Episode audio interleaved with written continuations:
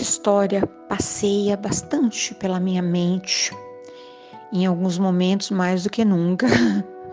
então eu vou contar de novo.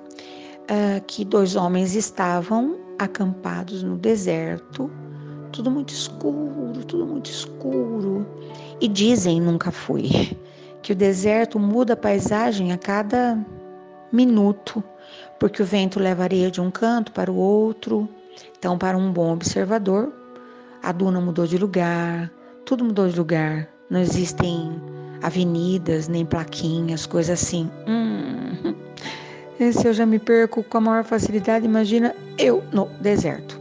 Tudo bem que existem vários tipos de deserto, você concordar comigo, né?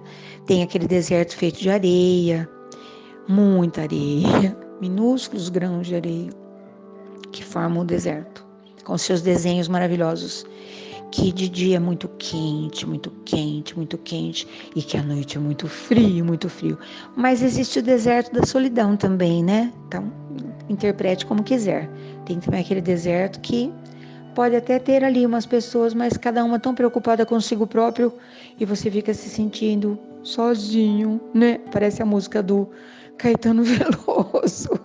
Pois é, mas na história era de fato o deserto e estavam dentro daquela cabana, bem fechadinhos, o vento uivando lá fora, certamente mudando a paisagem a cada segundo. E um deles já estava na sua rede, bem acomodado, e o outro estava de joelhos, em total estado de reflexão, ou de oração, ou de prece, como queira você interpretar. E aquilo demorou. O amigo que estava na rede queria trocar ideias, queria desenhar no dia seguinte. Mas o outro amigo estava muito introspectivo, mergulhado, sabe-se lá onde, num estado de felicidade, assim que chegava a invadir toda a tenda. E quando ele finalmente tocou a sua fronte no chão e juntou as suas mãos novamente, aquele gesto que todo mundo percebe, alguém está falando com alguém que eu não estou vendo aqui. O amigo da rede falou: Cara, você estava mergulhado, sabe-se lá onde, a quilômetros daqui. O que, que é isso? Ele disse: Eu estava conversando com o invisível, um jeito delicado de não tocar. Porque de repente a gente usa uma palavra, o outro se incomoda tanto, né? Nós estamos assim agora, medindo as palavras, a inflexão da palavra, a conjugação do verbo, o ponto, a vírgula, e mesmo assim, hum, ao final do texto dito, declamado ou digitado ou guardado na gaveta. Quanta confusão, né? Pois é, o amigo delicado não entrou em detalhes. Ele disse: Eu tive a impressão que você estava instalado em um lugar extremamente maravilhoso. Como é que você consegue um negócio desse? Ele foi então. Quando eu, quando eu falo com o invisível, eu mergulho mesmo no estado de paz. Eu estava em oração. Ele falou? Que isso?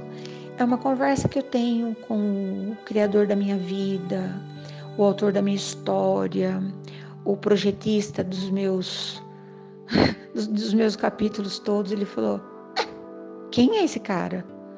Não leve a mal, não sei se você conhece, mas é Deus. Ele falou: Ah, credo, já escutei falar disso. Mas como é que você pode fazer um negócio desse, ter tanta confiança desse jeito? Não tinha ninguém aqui, só estávamos nós dois. Como é que você sabe que ele existe e concede a ele tanto tempo assim? Meu caro, meu amigo, o tempo é precioso. Nós podíamos ter conversado sobre tantas coisas. Ele falou: sim, nós podíamos mesmo. Nós podíamos e nós ainda poderemos, porque agora estou pleno para conversar o que você quiser. Mas o amigo estava extremamente intrigado. Nossa, estou aqui encafifado, ele disse, verbalizou. Como é que você fala com alguém que você não está vendo? Como é que você sabe que, que isso existe? Ele falou, então, uh, amanhã, para que nós possamos sair desse deserto em segurança, nós não podemos ir caminhando. Ele disse, claro que não, por isso trouxemos os camelos. Muito bem. Suponhamos que ao abrir essa porta tão frágil da nossa tenda, os camelos não estejam mais por aqui. Ah, mas nós vamos encontrá-los? Como é que você vai encontrá-los se eles não, não estiverem ao alcance do seu olhar? Aí eu vou seguir as pegadas, porque conforme o camelo vai andando pelo deserto, ele vai deixando pegadas. Então, mas o vento pode apagar. Apagou até um certo ponto, mas onde ele está, pelo menos a um certo ponto, as pegadas estarão lá. Hum, é exatamente isso que estava acontecendo comigo agora há pouco. Talvez você não seja capaz de visualizar todas as provas que eu possuo para acreditar, mas eu também me baseio nas pegadas. Esse ser que cuida da minha vida, que faz de tudo para que a minha vida seja tão maravilhosa e perfeita, que me tira das enrascadas, que me provê as minhas reais necessidades, ele deixa marcas. inclusive, meu amigo, você é uma marca, você é uma pegada desse desse amor que eu cultivo no meu coração que você não consegue ver. Uau! Eu eu sempre ouvi essa história de várias maneiras, mesmo eu conto muitas vezes também, talvez até já tenha contado para você, que tem coisas que a gente não precisa ver, a gente precisa sentir, né? E que não tem como convencer ninguém de absolutamente nada. Como é que eu vou falar para a pessoa sobre o vento, sobre o sol, sobre o sabor de uma fruta, sobre o, o quente de um abraço, sobre uma alegria do meu coração, se a pessoa nunca provou nada daquilo? Mas ela pode perceber pelo meu olhar, pela minha alegria, pela minha conduta, que essas coisas todas são extremamente motivadoras, né? E esse Criador de todas as coisas, que não se importa, ele nunca assinou nada, né? Não tem nada, nenhuma obra sua assinada. Mas tá lá, né? Para quem quiser ver, enfim. Mas é porque eu quero contar uma história de algo que aconteceu comigo dia desses, né? Que você também, eu te autorizo, tá? Acreditar ou não, claro. Te autorizo também a chamar do que você quiser, mas eu acho que eu gosto da palavra milagre, eu gosto. Era o seguinte, eu celebraria em uma outra cidade. E a pessoa me mandou, né? A localização. Aliás, eu sou péssima para isso, te confesso. Me mandou o mapa, me mandou um monte de coisa. Estaria comigo uma pessoa de total confiança também, porque eu não dirijo faz muito tempo. Então, preciso sempre de alguém que me leve para lá e para cá, porque nos lugares mais próximos eu vou de asa, adoro, mas nesse lugar não era possível. Enfim. E eu estava completamente tranquila. Porém, as coisas quando tem que acontecer, né? Primeiro eu comecei a ter uns sonhos estranhíssimos. Eu acordava extremamente intrigada. Eu não lembrava do sonho, mas eu me lembrava da sensação ruim. Hum, ficava praticamente as primeiras horas do dia com aquela sensação estranha. Claro, fui ficando aflita. Aí depois vieram as previsões do tempo. Não tem jeito, né? Previsão do tempo às vezes, às vezes é, às vezes não é. Mas a gente sempre se atém ao fato, né? Comecei a ficar mais preocupada, então vamos escolher um calçado que não seja. Hum, não esquece do guarda-chuva. Os cuidados que nós podemos ter com relação às intempéries, as coisas que vão acontecer de qualquer forma e que não, que você não consegue controlar, nem eu pode se prever, né? Mas você que se precavenha, fecha a janela, fecha a porta, coisas do tipo. Enfim. E chegou o dia. Na véspera, o pessoal da, do cerimonial me manda um recado que mexeu de novo com a minha cabeça. Que a estrada principal estava passando por ajustes e estava interrompida. Então, que eu saísse bem mais cedo, que eu precisaria de mais tempo porque o atalho uh, era diferente, quase não sinalizado e o quase o dobro do percurso. Bom, notícias ótimas, né? Eu fiquei extremamente pacificada e feliz. Enfim, chegou o dia. E eu já sou meticulosa com relação ao horário. Se você marcar comigo às duas, uh, quando for 10 horas da manhã, eu já tô lá te esperando. Mais ou menos isso. Só não vou se não for possível mesmo. Ultimamente não tem sido. Eu tenho conseguido meia hora, 40 minutos, pouco às vezes, né? Mas enfim. E vamos para a situação. Fiz uma oração, claro, porque eu sei lá para onde que eu tô indo, né? E aí o que aconteceu?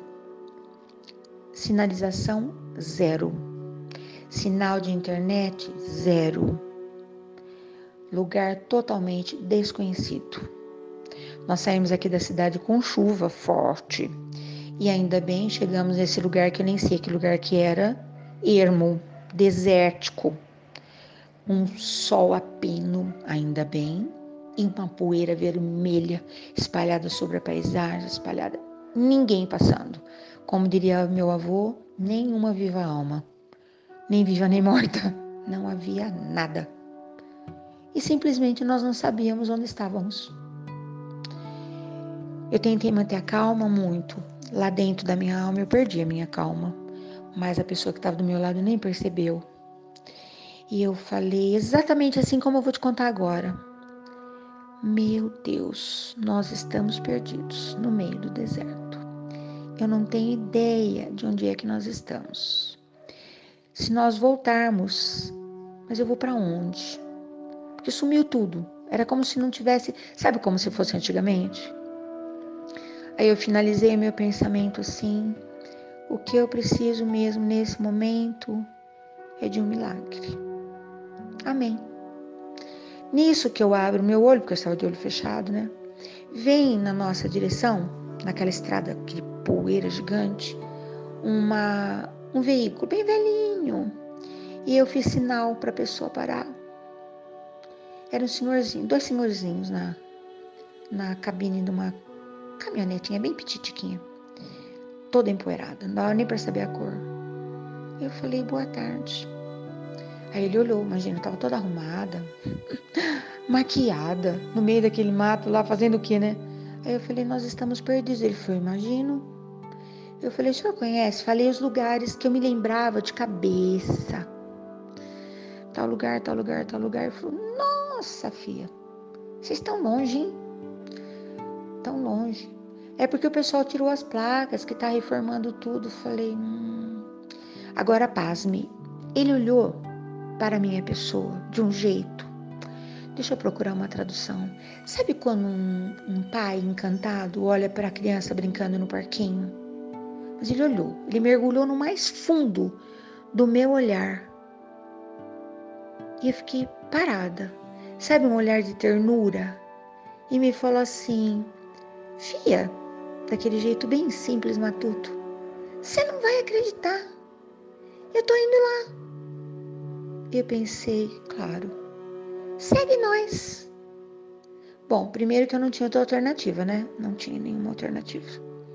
Aí o motorista manobrou, porque nós estávamos indo em sentido contrário. Eu também não sabia onde eu estava, né? Onde é o norte, onde é o sul, onde é. Cadê a bússola? Ele foi bem devagarinho, bem devagarinho. Ele ia virar, ele sinalizava, botava a mãozinha para fora. Até que chegou no lugar, ele falou: mais longe, longe longe, longe, longe. É aqui, fia. Aí eu vi, né? O movimento, etc tal. Aí eu desci, falei, senhor se importaria que eu te desse um abraço? Ai, mas a fia não vai fazer isso. Falei, vou. Não apenas. Hoje eu pedi para Deus um milagre. E o senhor foi um milagre. Porque eu não chegaria, nós não chegaríamos aqui. Nem falei nada de sinal, porque nem sei se ele entenderia, né? Uma pessoa simples, que saiu do seu próprio trajeto para me conduzir. Acredita um negócio desse? Eu tô te falando. Mas na verdade, nesse momento que eu estou relatando tudo isso, foram horas, né? Pois é. Eu fiquei aqui pensando, não foi a primeira vez. Não foi a primeira vez que diante de um tumulto, diante de uma aflição, de um medo, porque eu estava com medo. Algo acontece assim que muitos diriam do nada. Não existe do nada. Então você acredite, meu amigo, minha amiga, se você quiser, mas aconteceu comigo. E eu só estava esperando o momento perfeito. Hoje é o momento perfeito, porque hoje também aconteceram milagres na minha vida. Que coisa preciosa. Não desse tamanho, não desse tanto. Mas nós estamos todos cercados das iminências dos grandes milagres. E eu nem estou aqui falando de religião, tá? Porque eu sei que tem gente que me ouve que é totalmente, como diriam, agnósticos, desconfiados, né? Eu sei, eu sei, eu sei. Mas me permita, me permita que eu ocupe um lugarzinho do teu coração para te falar hoje de desse olhar grandioso que se agiganta cada vez mais dessa fonte de amor que permite que não nos falte nada do que realmente é necessário. Então é de verdade, eu estou falando do grande milagre da vida, que cada vez eu acredito mais. Eu não estou sozinha. Você não está sozinho, você não está sozinha. Existe um amor grandioso maior do que tudo, zelando pelos nossos dias, cada passo do nosso caminho, cada gotícula desse refrigério que nós estamos tão necessitados. É isso. Eu precisava te falar isso no dia de hoje. Se você porventura estiver com o coração inquietado, se você estiver hoje se sentindo fora da caixinha, respira. Tá tudo certo, tá tudo bem. Daqui a pouquinho chega a resposta, a luz e essa tão sonhada segurança que a gente quer tanto, né? Pois é. Bom dia, boa tarde, boa noite. E se eu parar com a minha câmera netinha e falar, ah, eu vou indo lá, pode ir, tá? e se você parar com a sua caminhonetinha e falar, Sulili, eu sei onde é que você está indo. Hã? Entendeu? Pois é. Até